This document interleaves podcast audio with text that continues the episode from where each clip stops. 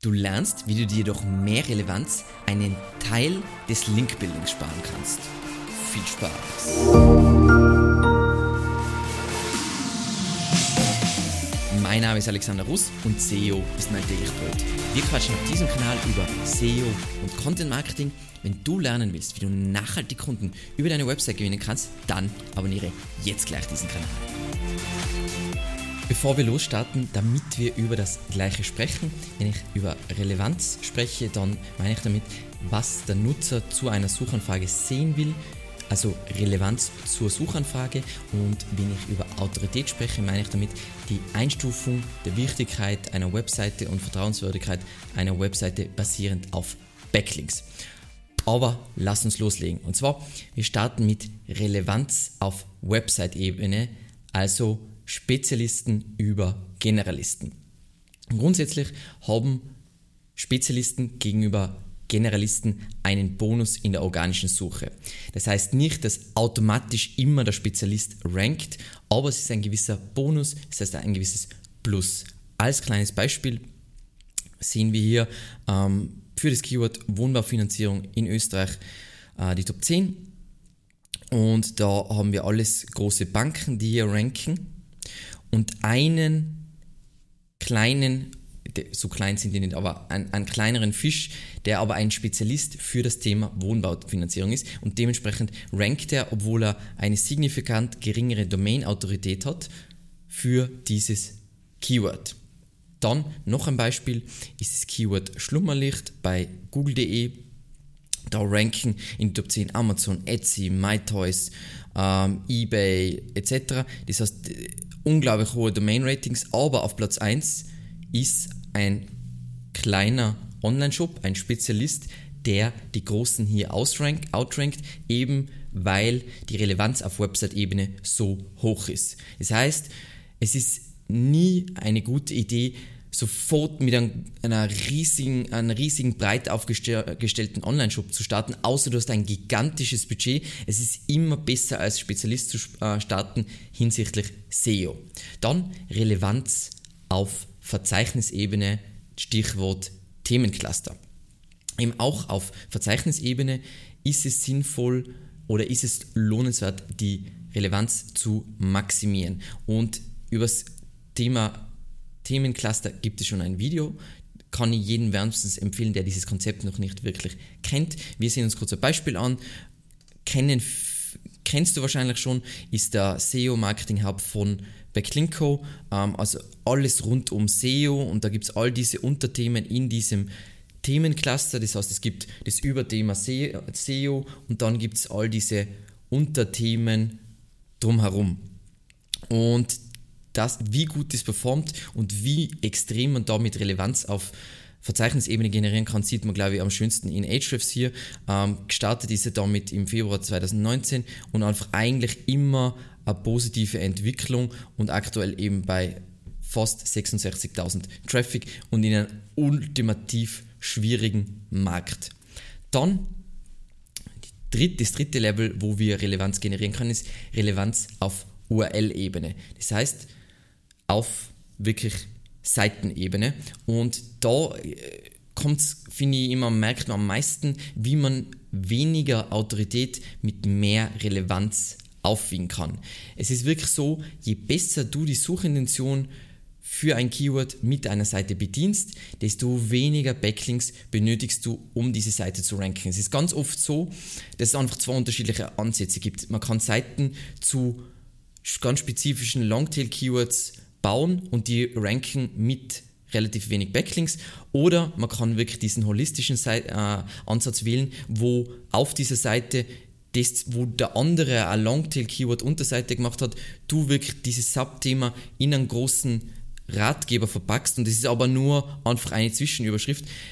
Damit du dann für dieses Longtail-Keyword rankst, wirst du halt mehr Links brauchen.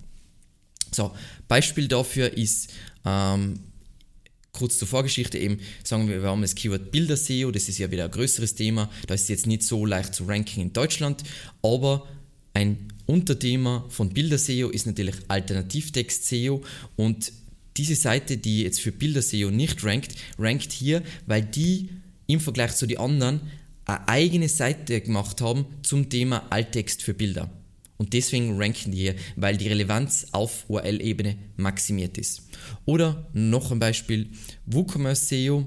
WooCommerce SEO wäre ja ein Unterthema von WordPress SEO und da sehen wir spezielle Seite nur über WooCommerce, spezielle Seite über Plugins für WooCommerce, spezielle Seite über WooCommerce, äh, dann von Yoast ist WooCommerce Plugin und dann kommt von uns der generische Ratgeber WordPress SEO, wo im WooCommerce nur ein Unterthema ist. Würden wir jetzt eine Seite zu WooCommerce SEO eine eigene Seite anlegen, dann würden wir signifikant besser ranken, basierend auf unserer bereits bestehenden Autorität. So, wenn du jetzt wissen willst, wann es sinnvoll ist, für ein Longtail-Keyword oder ein kleineres Keyword eigene Seite anzulegen, gibt es dazu ein Video, wo ich ganz genau erkläre, anhand von Kennzahlen, wie man entscheidet, macht es Sinn oder macht das keinen Sinn. So, und zum Abschluss kurz erklärt, die ultimativen fünf Ansätze, wie viele sich einfach das SEO-Leben einfach sau schwer machen. Und zwar gegen die Nutzerabsicht zu oder Suchintention zu optimieren, ist wie ein wie das Spiel mit den unterschiedlichen Klötzen. Ihr kennt es alle äh, für, für Kinder, dann gibt es den runden Klotz und den Sternklotz und den eckigen Klotz und dann muss man rausfinden, in welches Loch das reingehört. Und wie die meisten SEO betreiben ist, sie haben das sternförmige Loch und versuchen den Kreis da rein zu preschen, so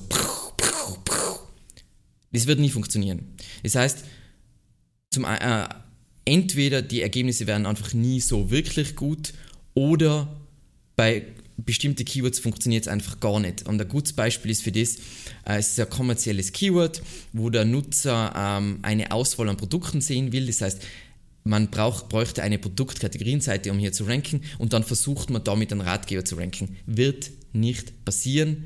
Das ist wie das sternförmige Loch und rammt den Kreis da drauf und fängt an weinen und so weiter, wieso das nicht rankt.